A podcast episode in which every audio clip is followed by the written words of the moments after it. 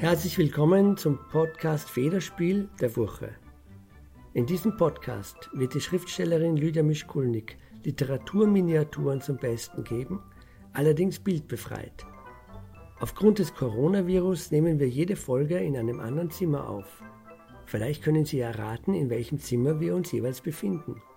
Viel Vergnügen mit Federspiel, bildbefreit, aber mit Inhalt.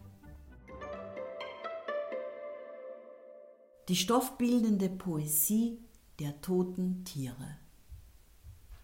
In den Rauhnächten sprechen die Tiere. In der Nacht des Blutmondes sprechen die toten Tiere. Noch zieren Lamas die Plakatwand des Marktstandes.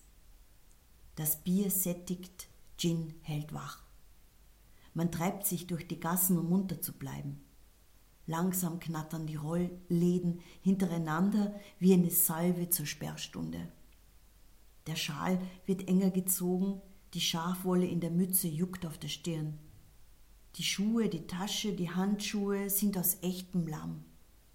Kaffee und noch ein Kaffee. Gin.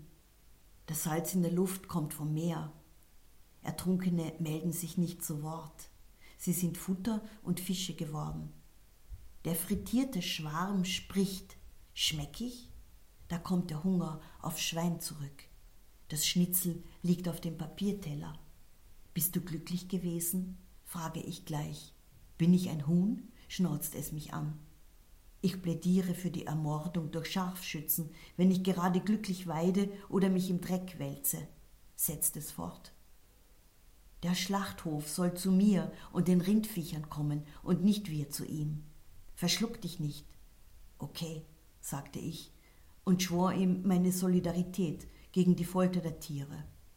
Das Schwein ließ sich darauf in Stücke schneiden, teilte sich unter meinem Messer, wie Gott einst das Meer für die Israeliten teilte, um sie ins gelobte Land flüchten zu lassen. Das geschieht den Flüchtenden heute nicht. Ich dachte schon, der Spuk sei vorbei, doch da meldete sich der Salat, der ja geköpft worden war. Ganz egal, wie du mich zubereitest, aber ich will auf Erde nicht auf Plastik wachsen.